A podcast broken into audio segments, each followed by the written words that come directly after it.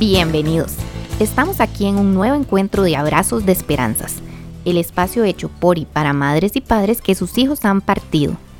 Este espacio está hecho con el amor a nuestros hijos y con la esperanza de ayudar, acompañar y darte el abrazo que tu corazón necesita.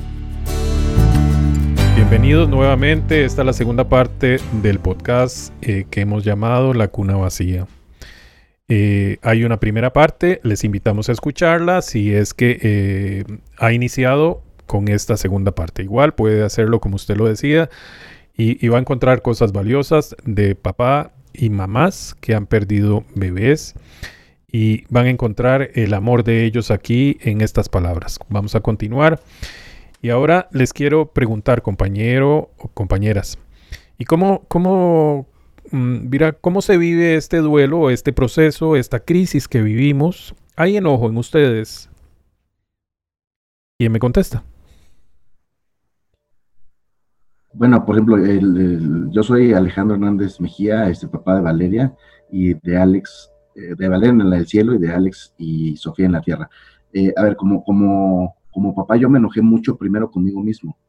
Me enojé mucho conmigo mismo por no haber podido proteger la vida de mi hija.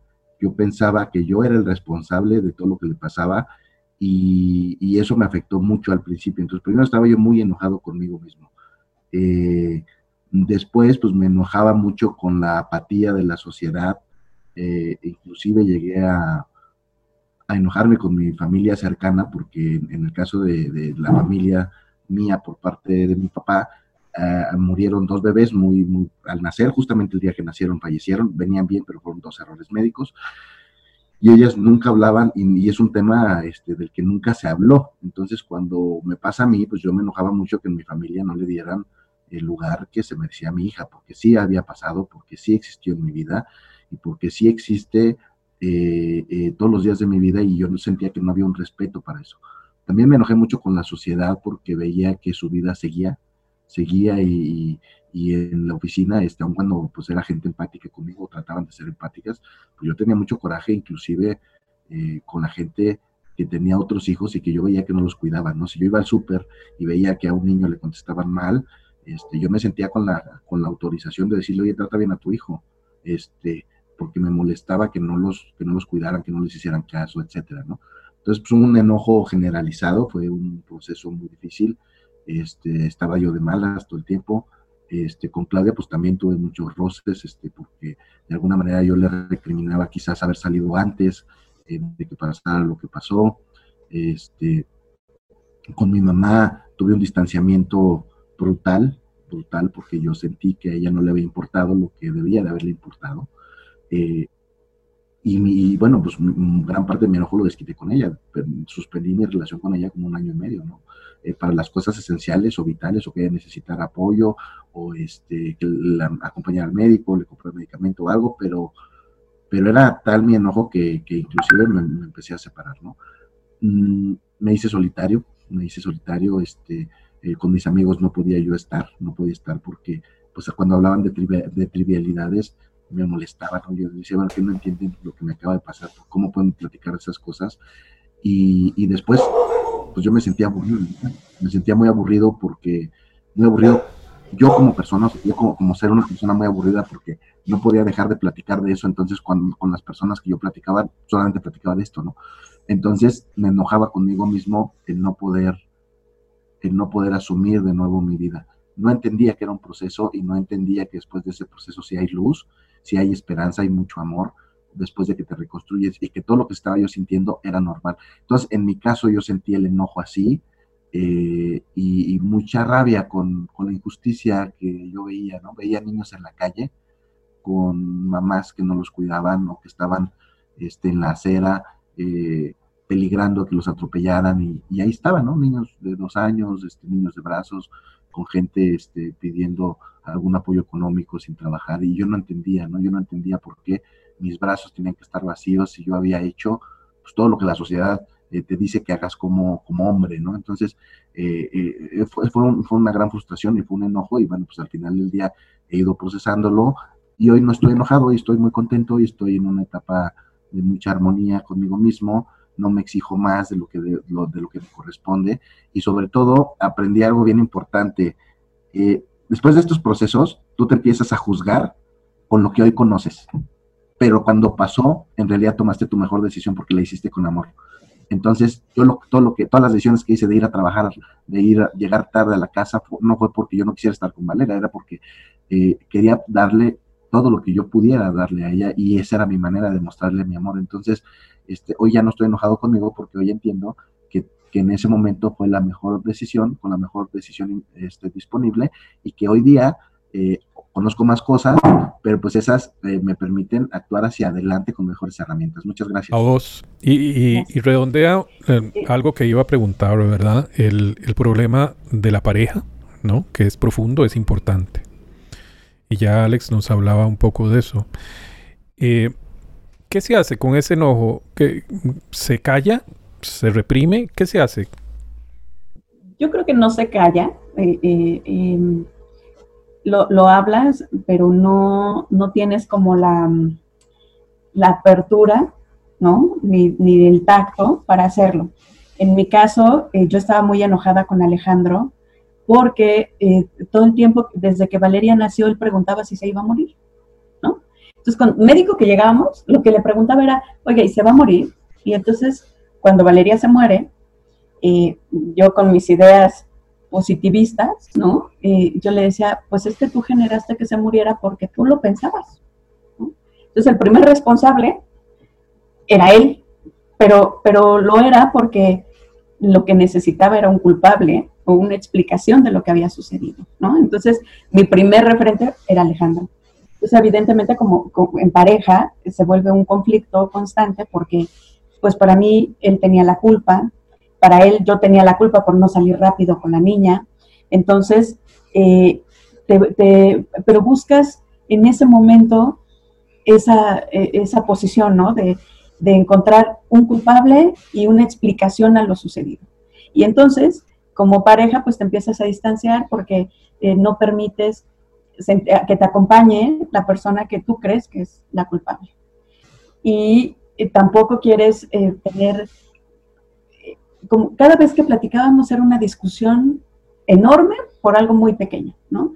Pero pues es que estaba involucrado todo el, la desesperanza, el coraje, todo lo que había sucedido alrededor, ¿no? Entonces, todos los, todos los sentimientos están mezclados, entonces no era claro. Lo que a nosotros nos ayudó mucho es que recibimos un, consejo y una guía de, nuestros coordinadores en Renacer, que nos permitió entender que era un proceso normal en pareja, ¿no? Que, que sí teníamos distanciamiento, que sí había esa, e, ese distanciamiento en todos los aspectos, ¿no? En intimidad, en amistad, en, en complicidad, ¿no? Todas esas cosas que tenías antes y que después empiezas a ver que se empieza como a desboronar, pero es como reacomodar, ¿no? las cosas, cómo lo estábamos viviendo. Y entonces una guía que fue para nosotros, eh, nuestros coordinadores en Renacer, es que nos permite darnos cuenta que es normal vivirlo en pareja, que había que hablarlo, que en las sesiones, pues en algunas ocasiones yo decía cosas y Alejandro venía enojado conmigo, ¿no? De por qué lo había hablado, de por qué lo había dicho. Y, o, yo también, ¿no? Les decía, ¿cómo te atreves a decir eso en el grupo? ¿Por qué no me lo dices a mí?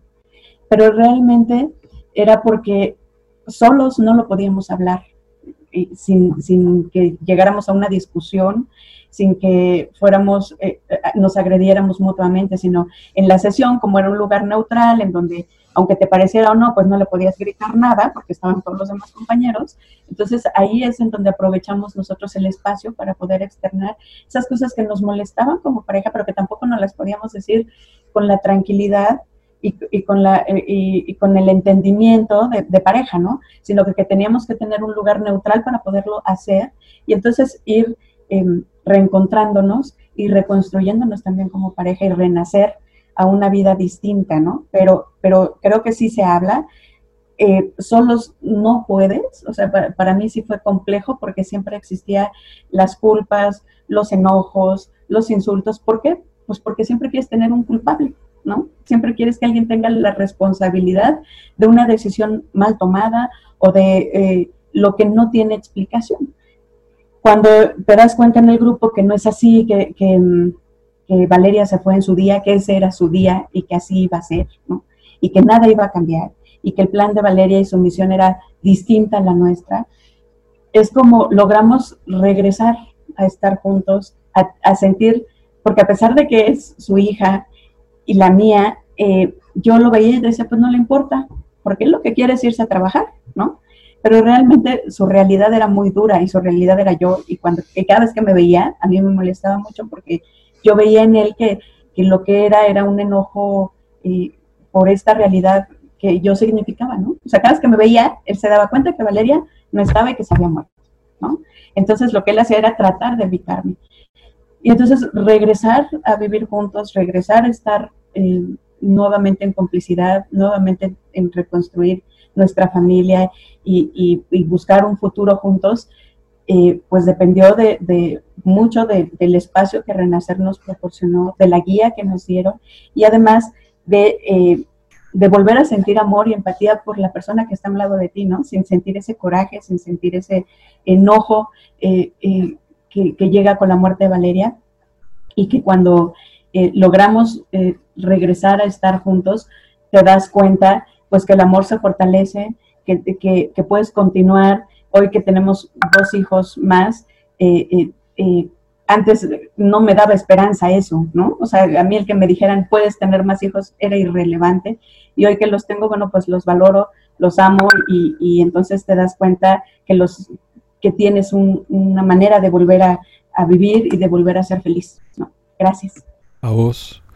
Y escuchándote, me surge preguntar, se aprende de todo esto y se aprende a amar diferente. A las personas, Alex nos hablaba de su mamá y del conflicto que, lo, que tuvo, ¿no? Bueno, también tenemos conflictos con, la pareja, inclusive con otros hijos que si existieran, si estuvieran, también tenemos conflictos con ellos. Patri, y, y vos a través de esta de esto que nos has regalado como testimonio y cómo cambió el amor con la gente cercana, con tu pareja, con tu mamá, etc. yo justo quería eh, hablar de la culpa, eh, que mencionó Claudia, eh, porque yo durante mucho tiempo no hablé directamente con mi esposo de, del duelo en sí, ¿verdad? Era como que el dolor estaba ahí, pero él trabajaba, salía adelante y yo cuidaba a los otros chicos y, y bueno, ¿no? Después de muchísimos, pero muchísimos años, una vez le pregunté, ¿y nunca hablamos de tu dolor? ¿Cómo así que nunca? Y él me dijo algo que me sorprendió. Me dijo, yo nunca hablé contigo porque ¿cómo te iba a hablar de mi dolor si tú te sentías culpable? Y me sorprendió porque yo no recordaba haberme sentido culpable. No lo recordaba. O sea, era algo que yo había bloqueado. Y cuando él me lo dijo, lo recordé. ¿Y de qué me sentiría culpable yo? Yo decía, que fue mi culpa porque yo era la mamá y no me di cuenta. ¿Cómo pudo haber sido que yo, que sentía a Angelito todas las noches, no me hubiera dado cuenta de que algo había, estaba mal? O sea, simplemente no lo sentí, pero ¿cómo no supe que era algo grave? Entonces, eso era lo que decía yo en su momento, de lo cual me consideraba culpable. Pero lo sorprendente era eso, ¿no? Que luego de haberme sentido culpable lo bloqueé y nunca más me acordé hasta que lo hablamos. Y siento que eso puede pasar mucho, ¿no? En las parejas. Eh, no se habla, no se habla, no se habla y es totalmente, a mi modo de ver, recomendable, sí, hablarlo, por más que cuando se hable haya discusiones, pleitos, eh, miradas distintas, pero el hablarlo es como que lo sacas y puedes entender de alguna manera cómo lo está viviendo el otro, ¿no? Acompañaba a una pareja que decía que él eh, a veces se iba, después de que murió su hijito, se iba a trabajar a su estudio y estaba oyendo el radio y de pronto entre las noticias había alguna canción, justo subía la esposa y la esposa se enojaba, porque decía, ¿cómo puedes oír música si ha muerto nuestro hijo, no? Y le es que no estoy oyendo música, eventualmente ha pasado. Y entonces esos pequeños detallitos pueden ser detonantes para que haya discrepancias entre la pareja, ¿no? Pero, pero bueno, si no se dicen, es peor, ¿no? Porque uno se queda con la idea de que a él no le importa y él se queda con la idea de que ella llora mucho. y bueno, es mejor conversarlo, ver desde la mirada del otro, ¿no? Yo si mi, si mi esposo no me hubiera dicho, tú te sentías culpable, quizá nunca lo hubiera recordado ni lo hubiera trabajado, ¿no? Ok. Y yo tengo que decir desde mi posición que no es nada diferente es decir, uno tiene conflictos por no hablar con la pareja y con sus otros hijos, y tiene que ver con eso, con no comunicar y con no sacar. Eh, yo pienso, creo que, bueno, claro, se, vive ah, de, esperanzas y el hecho de, de, que las esperanzas que, le, que plantamos ante la nueva vida que viene de un bebé y no son, ¿qué nos enseña? Eso me lo he preguntado miles de veces. Emma, ¿qué nos enseña el que, el que bebé, el que bebés no llegaran? Que la esperanza que, que plantaste en tu corazón no, no llegara. Yo creo que resumiendo las dos enseñanzas más grandes que mis hijos, mis bebés me han enseñado, es que, número uno, la vida es hoy. Yo no, yo no puedo eh, programar tanto como siempre, como siempre hacía, o controlar como controlaba. Y la segunda, que es muy importante que, que yo aprendí, es que Dios está en control de todo. Entonces, cuando uno empieza a, y parte del hecho de que la vida es hoy, empieza a disfrutar hoy y empieza a valorar más todo, ¿verdad? Yo, ahora cuando, esto es lo lindo, digo yo, de, compartir en grupos, ¿verdad? En grupos de apoyo. Yo siempre me hago la pregunta que me duele mucho, porque yo sé que una de cuatro mujeres en mi país sufre lo que yo sufrí. Y hay mucha gente que está ahorita en el hospital viviendo esa realidad o que se lo está viviendo en sus casas. Y hay personas que no buscan un grupo donde usted puede ir y decir lo que usted siente y sentirse comprendido. Porque ¿cuál es el problema? Yo siento que en el caso del duelo que nos ha tocado vivir a nosotros, eh, el hecho es de que la gente que no ha vivido lo mismo o la gente que ha perdido tal vez hijos grandes, algunos, ¿verdad? Piensan que porque no conocieron a tu bebé o porque, o porque eh, no nació, ¿verdad? O porque fueron poquitas semanas, no tiene el mismo dolor para nosotros. O que nosotros deberíamos tener un luto o un duelo de muy poco tiempo, porque los bebés estuvieron poco tiempo. Y no es así. O sea, eh, era lo que decía ahora Kim, ¿verdad? O sea, el tamaño de mi dolor no es el tamaño del ataúd, o sea, el tamaño de mi dolor es el tamaño del amor que yo tengo por mis hijos. Ese es el tamaño de mi dolor. Y me va a doler toda la vida. Yo sé que yo he sanado mi proceso de duelo, pero a mí mis hijos me duelen y me hacen falta todos los días de la vida. O sea, yo tengo un hijo más y yo claro que ahora eh, disfruto más a mi hijo, lo valoro más en el sentido de que yo sé que hoy lo tengo, que yo mañana puedo no estar también, o, o cualquiera de los que estamos en casa no podemos estar. Y, y valorar eso para mí es como lo más importante que ellos me han enseñado. El tema, yo siento que la culpa y el enojo son las emociones que más nos destruyen durante el proceso de duelo, porque cuando nosotros no sabemos lo que estamos viviendo, esto es una montaña rusa. Entonces un día estamos arriba y decimos, hoy me estoy sintiendo mejor, hoy me estoy sintiendo mejor y al día siguiente estamos en el piso, ¿verdad? Eh, desbordados de tristeza o estamos enojados o estamos culpando al, al primero que se, se nos ponga al frente. Y si nosotros no entendemos lo que estamos viviendo, no lo podemos trabajar. Yo siento que gracias a Dios yo llegué a grupos de apoyo antes de la cuarentena. O sea, yo ya necesitaba, yo necesitaba saber qué iba a hacer con tanto dolor porque yo decía, me voy a morir. O sea, yo me voy a morir de tristeza, me voy, esto, esto me sobrepasa y yo necesito que alguien me ayude. Y yo busqué la ayuda. Pero también sé que esa no es la realidad de todo el mundo. Hay personas que pasan muchos años guardando este dolor tan grande por la pérdida de sus hijos que lo que genera esto simplemente es una destrucción personal y una destrucción familiar. Porque lo que ahora Alex nos contaba y su esposa de lo que sucede en pareja es una realidad. Entonces, ¿cómo usted va a poder sobreponerse al dolor de, la pérdida de un hijo y cómo usted va a poder reconstruir un matrimonio y una familia si usted no busca las herramientas para hacerlo? Entonces, yo le doy gracias infinitas a Dios de que, de que yo, yo llegué a dos grupos de apoyo donde me enseñaron que lo que yo estaba sintiendo era normal. ¿Por qué? Porque la gente en la sociedad o en la familia lo único que hace es como tapar, ¿verdad? Como bloquear lo que te pasó, ignorar lo que estás sufriendo. Porque yo digo que, o uno aprende después, ¿verdad? Que, que gente simplemente que como no lo ha vivido, no lo sabe. Entonces, cuando te da un consejo, cuando te dice, es que Dios ocupaba un angelito más, o sea, Dios no ocupa ángeles, los ángeles están contados y están en el cielo. Entonces, ese no es el punto. O sea, Y en el momento de, que uno está atravesando por el dolor, obviamente el primer culpable, pienso yo a mi criterio personal, es Dios, ¿verdad? Porque, qué me está pasando esto a mí? ¿Por qué me tocó vivir este dolor? Eh, yo les contaba en, en, en, la grabación anterior de que cuando a mí me dan la noticia, al primero que le pego cuatro gritos es a Dios y le digo, ¿por qué me estás haciendo esto otra vez? O sea, dos veces me estás haciendo esto. Y poder entender o procesar lo que Dios estaba haciendo en mi vida me llevó tiempo y poder entender el propósito de mis hijos me llevó tiempo.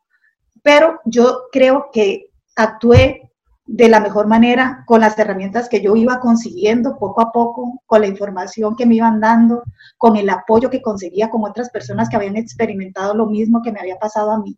Y empecé a entender que lo que yo sentía no era que me estaba volviendo loca, no, es que es el sentimiento de todos los que perdemos hijos.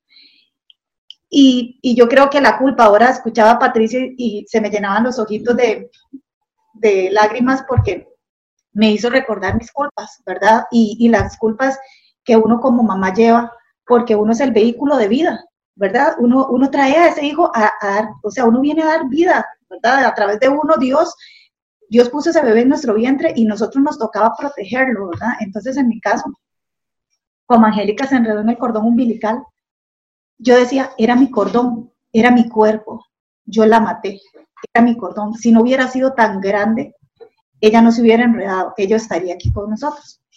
Después otra culpa que me, que me, que me llevó mucho tiempo sanar era el hecho de no poder darle hijos a mi esposo. Yo decía, yo no le di hijos. Yo no le di esa hermana que tanto deseaba a mi hijo. Esa bebé por la que ellos tanto sufren, ella no está aquí porque yo no la pude traer. Me costó sanar eso y me costó entender lo que decían ahora Alex y su esposa, y es que ella tenía un día. Y, es increíble ver lo que Angélica ha hecho en tan solo nueve meses. Todo lo que ella nos ha dejado, todo lo que ella nos enseñó, eh, todo lo que nosotros hemos podido aportar también a otras personas a través de nuestra hija, porque si ellos no hubieran venido, nosotros no seríamos ni estaríamos haciendo lo que hoy podemos hacer. Y yo creo que yo si tuviera que volver a pasar por todo mi dolor, lo volvería a pasar otra vez. Si Dios a mí me dijera, Emma, yo borro a esos dos bebés de tu vida y tu vida sigue igual que como era antes de ellos, yo le diría que no. Yo le diría que yo necesito volver a experimentar ese amor. Yo necesito volver a experimentar esa clase de dolor porque yo no soy lo que yo hoy soy y no es porque me crea la gran cosa, no, pero es que yo sé lo que ellos vinieron a transformarme y yo sé quién yo era antes y quién yo soy ahora. Entonces yo sé que todo ese dolor ha valido la pena porque yo siempre pienso en lo que Dios ha hecho. Y, y desde el momento en que usted ve un corazoncito latir, desde el momento en que usted ve esa prueba de positivo, Dios ya sopló vida y existía vida. Entonces el hecho de que otras personas vengan a minimizar o a bloquear o a desaparecer esa vida que nosotros sabemos que existe y que existió, a uno le duele. Cuando la familia, cuando los amigos, cuando la gente no habla de tus hijos, porque ellos no están aquí físicamente, te duele. Pero para mí el regalo más grande que cualquier persona que me conozca puede hacerme es hablarme de ellos. Cuando alguien a mí me habla de Angélica, cuando alguien me dice cualquier cosa que tenga relación con ellos, para mí eso es como, wow, es el mejor regalo que yo recibo de parte de alguien. Cuando en mi familia hablamos de ella o de ellos, es increíble el amor, o sea, nosotros hablamos de ellos siempre con una sonrisa. Mi esposo y yo, cuando les hablaba de la culpa de, no poder dar hijos, ¿verdad? Yo recuerdo llorar amargamente, ¿verdad? Y decirle a él, es que yo no puedo, yo no puedo darte hijos. Y recuerdo una vez que José me vuelve a ver y me dice, ¿cómo me decís eso? Claro que sí me diste dos hijos, tenemos dos hijos, siempre los vamos a tener. Y entonces esas cosas hicieron que nuestra relación mejorara, que nuestra, relación se afianzara, de que nos reencontráramos como pareja, de que volviéramos a, reintegrarnos también a la sociedad, porque nosotros tenemos que también hacer ese proceso, ¿verdad? De volver a, a reunirnos con los amigos, de volver a reunirnos con la familia, eh, de volver a ir a un baby shower, que, que, son cosas que uno no puede hacer. O sea, si usted está viviendo el dolor y usted no puede ir a un baby shower porque a usted eso le genera dolor, no lo haga. Va a llegar un momento en que usted se sienta preparada y del paso. Yo siempre digo eso, yo fui dando pasos, pasos, pasos, pasos, Cuando no podía hacer algo, simplemente decía, no es el momento, no puedo. Pero, pero cuando me, me envalentonaba y decía, hoy sí lo voy a lograr, hoy lo voy a hacer, y aunque me costara luego lágrimas y, y dolor, yo decía, era como ir haciendo un check, ¿verdad? De las cositas que yo podía ir pasando. Y así ha sido. O sea, han sido tres años sumamente dolorosos y emocionantes y felices al mismo tiempo. Y el último paso que nosotros dimos, que nos llevó mucho tiempo, fue ir a ponerle la lápida al, al camposanto donde está enterrada Angélica. Yo no lo había podido hacer. Yo visitaba el cementerio o visito el cementerio una vez al año, antes de que ella cumpla eh, el aniversario. Entonces, el ir tres años después y poner esa placa en ese lugar donde están los restos de mi hija, porque yo sé que ella no está ahí. Entonces, yo sé que ella está en el cielo. Entonces, para mí, ir a un cementerio a nivel personal no es tan necesario porque yo sé dónde ella está espiritualmente. Pero ir y poner esa placa significaba mucho. Yo siento que era como una parte de esa etapa de negación que yo tenía pegada porque yo no podía ir y decir, aquí está su cuerpo. Entonces, el día que pusimos la placa, yo lloré como lloré el día que la enterré, con ese dolor, tres años después. Pero fue como un desahogo para mí y fue como la tranquilidad de saber, bueno, ya hicimos esto. Eso es algo más que teníamos que hacer para ir caminando en el proceso de duelo. Y yo siempre digo, el proceso de duelo es tan personal que nadie te puede obligar a hacer cosas que no estés preparado para hacer. Y yo creo que esto es un tema de comunicación en familia. Nosotros tenemos que aprender a hablarnos y a decirnos, eh, yo recuerdo que al principio cuando yo estaba tan enojada, yo les decía a ellos, a mi esposo y a mi hijo, hoy no es el día, ¿verdad? Yo les, les hacía como la, como la aclaración, hoy no es el día. Así como hoy no se me acerquen, no me hablen, no me provoquen, no me digan, porque hoy no es el día. O sea, hoy era el día en que yo cualquier cosita que me dijeran, yo iba a explotar, porque yo necesitaba sacar mi dolor. Entonces, de esa forma nosotros aprendimos también a leernos y yo sabía cuál, e, cuándo era el día de mi esposo y cuándo era el día de mi hijo. Entonces yo trataba de darles a ellos ese espacio para que ellos de alguna forma sacaran su dolor. Entonces, uno tiene que ir sanando las culpas y tiene que ir quitando el enojo de la vida de uno. Y yo creo que Dios te va mostrando también y te va dando respuestas a tus culpas, ¿verdad? Porque cuando yo me culpaba por el cordón umbilical, un día yo entendí que al, un ginecólogo me dijo, vea, es que esto que le, le pasó a ella, esto no es normal, o sea, un bebé no se enrolla cinco veces. Entonces después, un día yo sentí en mi corazón que Dios me dijo, eso es para que usted entienda de que no había forma de que ella sobreviviera, ese era su día. O sea, ella no iba a sobrevivir. Después otro día cuando visité el ginecólogo me dijo, otro ginecólogo, lo visité el ginecólogo dos años después porque yo tenía pánico de ir al ginecólogo. Entonces después de que ella muere, yo hago mi visita de ginecólogo dos años después, porque no podía. Entonces, el ginecólogo ese día me dice, agarra mi historial, ¿verdad? Y me dice, vea, esto que lo que le pasó a ella de enredarse cinco veces, de que ella muriera, de que a usted se le reventara el útero y le hicieran una histerectomía, que usted casi se muere. Esto es como que si usted se pegara a la lotería con todo y número y serie dos veces el mismo día. O sea, esas cosas no pasan así. Entonces yo empecé a entender que detrás de todo lo que me ha tocado vivir hay un propósito más grande, que era lo que decía Patti. Dios siempre tiene planes mucho más grandes que los que nosotros tenemos y tiene propósitos más grandes que cumplir en nosotros. Angélica era un ser tan lleno de luz, tan lleno de amor, que ella inmediatamente subió al cielo. O sea, fueron nueve meses y se ganó el premio. O sea, ella ya está allá yo todavía tengo un propósito que cumplir aquí y por eso Dios me permitió no morirme ese día con ella y no darle más dolor a mi familia. Yo a veces pienso que hubiera sido si me hubiera muerto yo, como siempre pienso en mi hijo, en mi esposo, en mi mamá, en mi hermana, en, en mi sobrina, cómo hubieran ellos manejado tanto dolor, si nos ha costado tanto con la pérdida de ella, recuperarnos, pero yo hoy entiendo que ese era el día de ella, ese era el plan de ella y aún después de haberse ido, ella sigue, ella sigue trascendiendo, porque a través de ella yo he podido encontrar un propósito también para mí. Entonces yo pienso que esas son las dos grandes lecciones que mis hijos me dejaron. Muchas gracias. La esperanza se convirtió en lecciones y, en una mejor persona, estoy seguro, y nos conocemos y puedo dar fe de eso. A mí me gustaría, eh, Katy, eh, Kim, perdón, eh, nos decías tenerlos presentes, ¿verdad?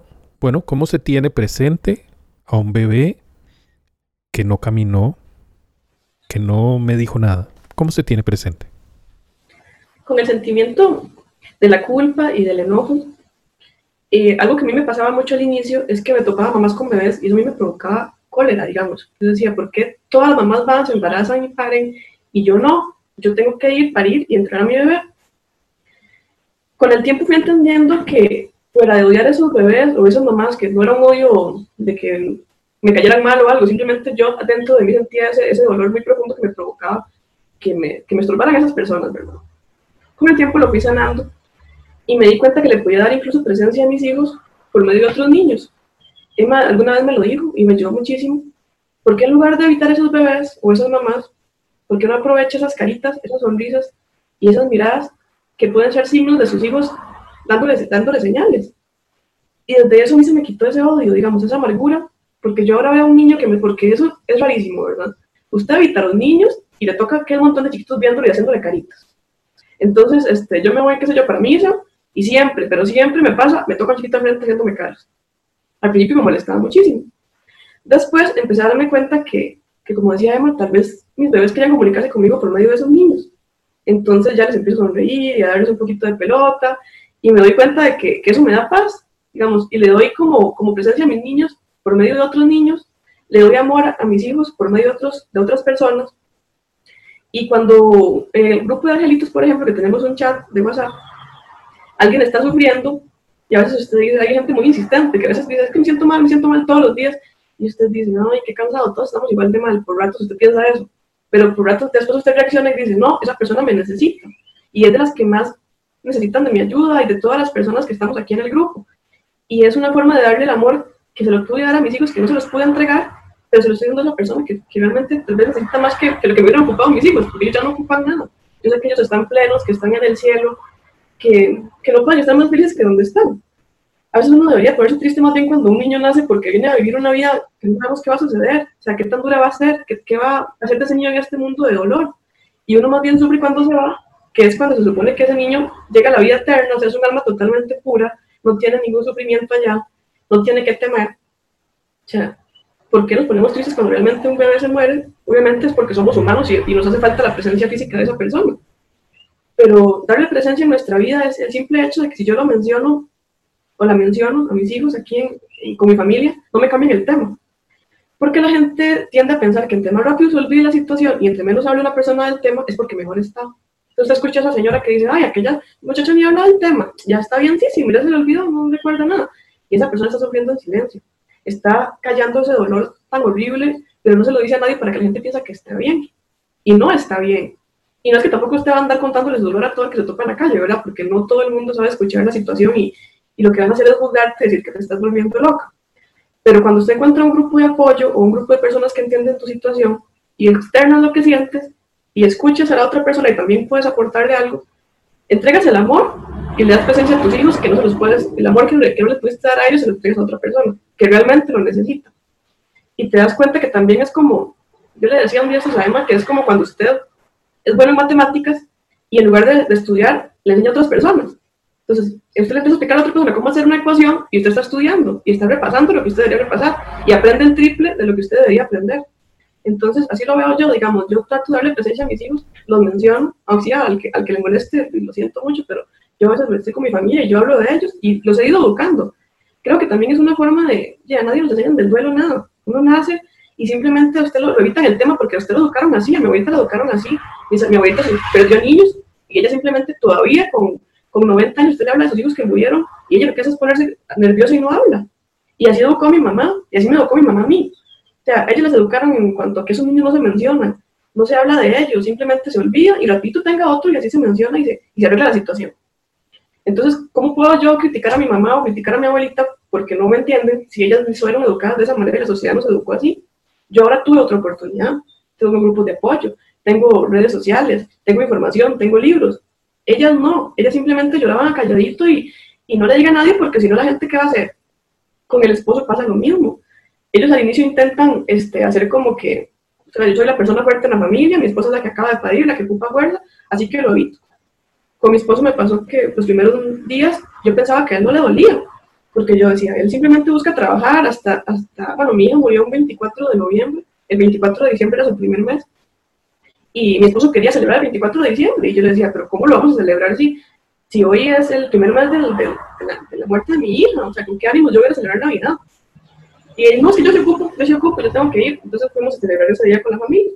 Yo estaba ese día que me moría, se pusieron a jugar con chiquitas ahí, a maquillarlas, a peinarlas, y yo no podía nada. Y él estaba súper relax ahí, jugando hasta con un PlayStation. Y, y yo decía, pero ¿cómo él no siente nada?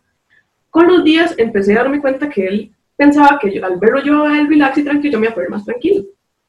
Y era todo lo contrario, a mí me dolía verlo, verlo bien de cierta manera, o verlo que no sentía nada. Cuando empezamos a ir al grupo Renacer, él vio a otros papás y se dio cuenta que los hombres tenían derecho a externar su dolor también. Y empezó a decirme, no, es que a mí me duele demasiado, usted no sabe lo que yo he sufrido. Y de verdad, desde ese momento yo, no es que estuviera feliz de que él estuviera sufriendo, pero yo veía que estábamos los dos juntos en esto y que, y que él también le daba presencia.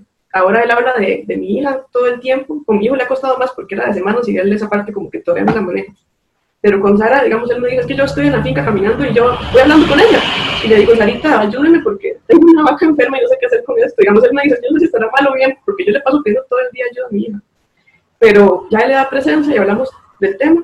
Y también yo, yo empecé a identificar cuando él también se siente mal y, y, ocupa su espacio. Porque yo también al principio sentía que mi dolor era yo y que yo era el centro de atención y que él no tenía derecho a estar mal y no, los dos tenemos derecho a estar mal.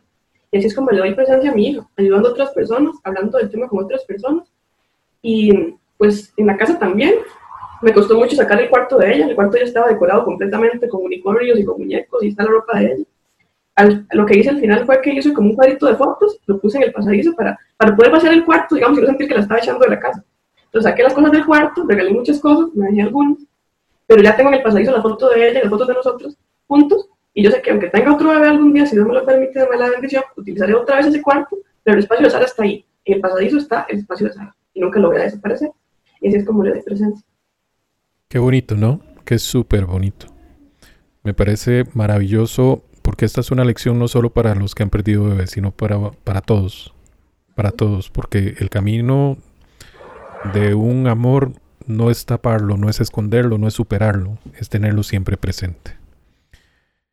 Este, Patri, me gustaría saber si, eh, si el amor que nos está hablando eh, Kimberly, esto que trasciende, ¿no? Esto que va más allá, eh, ¿hasta dónde llega, no? ¿Hasta dónde lo has visto llegar en tu vida? Siempre me supera, siempre supera todo lo que yo pienso, no tiene fronteras en realidad, cada vez y, y me, me, sorprende, es, este mismo espacio es muestra de ello, ¿no? Es increíble cómo él sin estar físicamente está, conoce más países que yo. Okay. Es increíble cómo estamos todos unidos en este gran amor, en esto tan bonito que nos han dejado nuestros niños. Sí, es muy lindo. Y bueno, quiero aprovechar, eh, eh, Kimberly nos hablaba de Renacer, pero también hay que hablar de Tanillay, porque en Perú y en toda esa zona nos están escuchando, que hay un grupo que se llama Tanillay, Patri pertenece a él. Y bueno, en Renacer está prácticamente toda América, también están los grupos que se llaman Hermanos Compasivos, eso está en los, en los Estados Unidos. Y en Colombia se llama Lazos y en, Chile están Renacer y están Mariposas. Así es que eh, yo tengo que decirles, hay ayuda, depende de ustedes si la quieren tomar o no.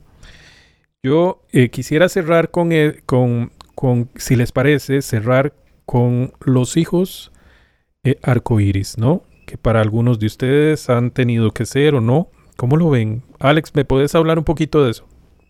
Sí, claro, pues mira, primero tuve yo miedo de volver a, este, a tener hijos y fue algo pues muy complejo, este, ya estar preparados, este, como que nunca estás preparado para, para pensar que, viene un nuevo hijo después de lo que me pasó con Valeria. Sobre todo porque al principio me sentí un poquito como traidor, ¿sabes? De decir, hijo, le viene un niño nuevo y hija, a ti te amo y siempre vas a tener un lugar en el corazón. Entonces fue, algo complejo al principio pero cuando llega Alex, disipó todas esas dudas. Cuando llega Alex, este es un niño con una historia nueva, con un corazón nuevo, con una frescura que me dio en mi vida, este, una esperanza eh, de, cada día, cada vez que despertaba. Y Claudia me decía un mensaje muy bonito, este, una vez platicando, me decía, es que nosotros debemos dar lo mejor de nosotros mismos porque él todos los días hace su trabajo, él todos los días respira, todos los días se ríe, todos los días come, todos los días se sorprende y, nosotros no podemos ser distintos, ¿no? Y sí, justamente eh, este niño que llega a nuestra vida, que es Ale, que es un niño maravilloso, es risueño, este, pues le ha dado una gran alegría a la casa.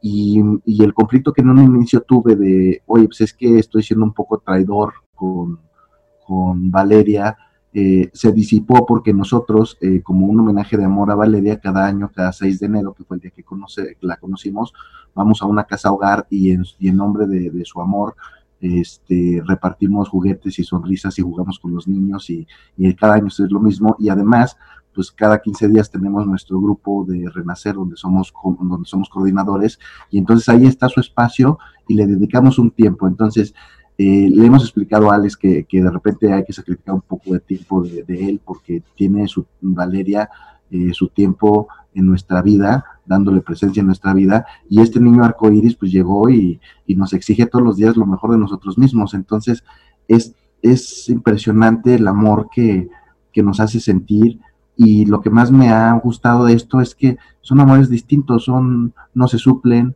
son amores que se viven a la par y que se van enriqueciendo. Y después de eso llega Sofía, llega Sofía ya en una nueva etapa, porque con Alex seguramente padeció a muchos de nuestros miedos. Y, Sofía llega en una etapa distinta donde la verdad es que yo ya no sentí miedo. Eh, con Alex, eh, los primeros tres meses y medio, que fue cuando murió Valeria, pues fue muy difícil. Yo me acercaba a la, cuna y, lo movía y lo despertaba porque yo quería saber que estaba respirando, ¿saben? Me, causaba mucha angustia que pasara lo mismo. Y entendí que después de, reflexionarlo muchas veces entendí que, que Alex no se merecía eso, se merecía una nueva historia y un papá completo, entonces trabajé mucho en ello. Y con Sofía, que tiene, va a cumplir cinco meses en unos días, eh, pues dejé esa sensación de miedo, la verdad es que yo creo que que me he reintegrado a ser un papá eh, como lo hubiese sido con Valeria en vida y, me han transmitido un gran amor que hoy día me permite ser muy feliz y ser un papá muy, muy amoroso con ellos y, trato de dar lo mejor de, cada día porque pues eh, estos niños son historias nuevas y dan lo mejor de sí mismos. Tenemos un, por la edad de Alex, un nuevo fenómeno, que él ve algunas fotos de Valeria y bueno, como Valeria se fue de tres meses y medio, pues nada más tenemos fotos de Valeria hasta los tres meses y medio. Entonces, de repente Alex ve una foto de Valeria y voltea y nos dice, es Sofía, porque él, ubica físicamente a Sofía, ¿no? Y nos pregunta, eh, le decimos, no, no es Sofía, es Valeria. Entonces dice, es Valeria, ah, sí, mi hermana. Dice, ¿y dónde está? Este, nos pregunta, ¿y dónde está Valeria? Entonces le decimos, está en el cielo. Y como que empieza apenas a asimilar, ¿y nosotros dónde estamos? Y dije, nosotros estamos en la tierra. Ah, ok. Entonces Valeria está en el cielo y Sofía está aquí en la tierra conmigo. Sí. Entonces es una linda interacción porque pues desde hoy le estamos enseñando a amar en la distancia a Valeria, a que ella tiene su espacio, que él tiene su espacio, que él merece también tener unos papás completos como en su momento los tuvo, Valeria cuando nació y que Sofía pues también tiene unos papás completos y todos somos una familia completa. Quizá Físicamente no está Valeria con nosotros, pero en nuestro corazón todos los días estamos juntos, todos. Entonces somos una familia completa y así lo hacemos ver a quienes nos rodean y hoy nos hemos reintegrado a la sociedad porque además hoy empezamos a hacer actividades de Alex, con, que son sus actividades, cumpleaños de sus amigos del colegio y eso ha sido muy lindo porque son experiencias eh, nuevas para nosotros y que nos permiten aquilatar lo que vale la vida de cada uno de ellos con su individualidad. Muchas gracias, madre. E, esa es quizá la más grande regalo que nos dejan, ¿no? Eh, saber qué es la vida, ¿no? Aprendemos de la muerte eh, muchísimo más de la vida, ¿no? Pues eso es lo que a mí me parece. Eh, les agradezco de corazón. Ahora vamos a empezar a concluir, ¿no? Porque ya llevamos, bueno, va a ser ya casi las dos horas. Esta es la primera vez que hacemos un programa así, pero, pero eh, estoy seguro que lo van a recibir con el corazón abierto quien nos escuche. Eh, Patri, ¿me regalas una, una conclusión, por favor? La vida toma significado también a partir de la muerte y que nuestros hijos están, permanecen con nosotros siempre, siempre, siempre, aunque físicamente no lo estén. Gracias. Emma. Bueno, yo me quiero despedir con, con una frase que a mí en mi proceso de duelo me impactó mucho, que es de Facundo Cabral, y dice, cuando murió mi mujer y mi hija en un accidente aéreo, me llamó la Madre Teresa y me dijo, ¿sabes? Ah, caramba, ahora, que tienes, ahora tienes un gran problema. ¿Dónde vas a poner el amor que te va a sobrar? Y me llevó a Calcuta a lavar leprosos y me salvó. Pon el amor donde haga falta. Y yo creo que, que eso es lo que nosotros tenemos que hacer a partir de la muerte de nuestros hijos. Todo ese amor que teníamos para ellos, lo que nos corresponde ahora es poder darlo a otros, poder ir y repartirlo con nuestra familia, con la gente que tenemos cerca y también siento yo que ir y consolar a los que necesitan ser consolados, porque eso es parte del propósito de Dios a través de la muerte de nuestros hijos. Y yo feliz de verdad de poder compartir con ustedes una vez más. Bendiciones. Gracias, Emma. Kimberly. Bueno, en mi caso, yo me quiero dejarle a los papás que están iniciando duelo, es que se tengan paciencia, es un proceso, sea, es duro, no va a ser fácil, tienen que ir poco a poco, no esperen sentirse como se sienten ahorita los papás de años, ya después de un proceso de, de, asimilar la situación. Tampoco el tiempo lo cura todo, el tiempo lo cura si usted trabaja sobre la situación. Si usted espera que pasen los años, como les digo, mi abuelo tiene 90 y sigue con problemas con el tema. Entonces es manejarlo, depende mucho de nosotros y no juzgar a las personas que están alrededor porque no nos entiendan. Nadie que no haya pasado por el proceso lo entiende al 100% y muchos tengan con buenas intenciones. Pero saber que toda situación, por horrible que sea, porque creo que no hay algo más horrible que perder un hijo, tiene una parte hermosa. Y la parte hermosa que te enseña a valorar la vida, te enseña a vivir realmente, disfrutar del atardecer, disfrutar de las flores, disfrutar de las personas que están a tu alrededor, saber que no estamos aquí para siempre y que cualquier persona que está ahorita a tu alrededor se puede ir en cualquier momento. Y que se vaya no es el problema, porque va a una mejor vida, yo creo que es lo mejor que le puede pasar. El asunto es que hay que disfrutar lo que tenemos ahorita, porque los que están allá nos esperan con ansias pero ellos están bien allá, no se van a desesperar. Nosotros ocupamos estar con las personas que nos rodean, amar a los que nos rodean, ayudar a quienes podamos, mientras disfrutamos de la presencia de nuestros hijos en el cielo. Muchas gracias. A vos, muchísimas gracias. Claudia. Bueno, pues yo me despediría diciéndoles que también en, en, el duelo hay que tomar decisiones, ¿no? En donde puedes optar por, por eh, buscar herramientas, ayuda. Eh, es, es difícil eh, decidir ir a, encontrar esas herramientas, pero eh, que puedes decidir no sufrir, ¿no? El dolor siempre lo vamos a tener, siempre va a estar aquí, pero puedes aprender a vivir con él, puedes aprender a tener a tu hijo cerca, puedes decidir no sufrirlo, ¿no? Y vivirlo, vivir, vivir el amor, vivir en, en, comunión con nuestros hijos y siempre tenerlos presentes, ¿no? Una de las grandes cosas que, que o temores que tenemos es olvidarlos, y sentirnos bien pensando que los vamos a olvidar si nos sentimos bien y no es así, ¿no? El sentirnos bien es estar eh, eh, en homenaje a ellos, diciéndole un sí a la vida a pesar de todo, de frente y con amor a ellos, ¿no? Gracias. Gracias, gracias. Alex. Pues yo, yo eh, concluiría eh, diciendo que es un proceso sumamente doloroso, pero que eh, si lo afrontamos con la finalidad de estar bien, eh, lo logras. Hay, hay una esperanza al final del camino, hay una luz, eh, podemos estar bien, podemos retomar las cosas y nuestra vida de mejor manera porque ahora tienes conocimiento de lo que realmente va en la vida y nuestros hijos no son dolor, son amor. Entonces, yo elegí quedarme con el amor, me ha funcionado. Eso no quiere decir que de repente no me sienta mal, hay algunas veces que me siento triste, nostálgico, cuando veo una niña de 7 años, que sería la edad que tendría Valeria, me tira, pero regreso más rápido a mi punto de equilibrio, porque lo que dijo Kim es cierto. El tiempo es importante, pero es más importante lo que haces con el tiempo. Entonces, ahí yo quisiera hacer una atenta invitación respetuosa a todos los papás, hombres, que están viviendo esta etapa, a que lo platiquen con sus parejas. Eh, nosotros, con el afán de apoyarlas y de buscar siempre darles el amor. Nos preocupamos mucho por el duelo de ellas, pero no hay que olvidar que primero, para poder ayudar al que está a un lado, tenemos que estar bien nosotros. En el avión, cuando se despresuriza, lo primero que caen son las mascarillas de oxígeno y lo primero que te dicen es, primero te la pones tú y después se la pones a tu compañero. Yo creo que en este proceso es algo muy similar.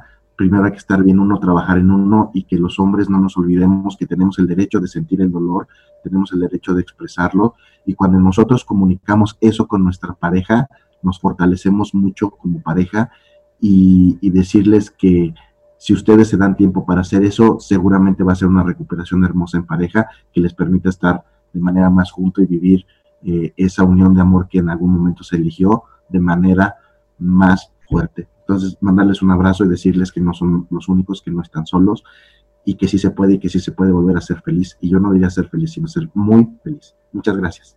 Muy feliz, ok. Este, gracias chicos, chicas, de, por, por, haber abierto su corazón, por regalarnos sus historias y por, ah, por, regalarnos la sabiduría que ha nacido de esas historias, lo que han, lo que han hecho surgir de ellas.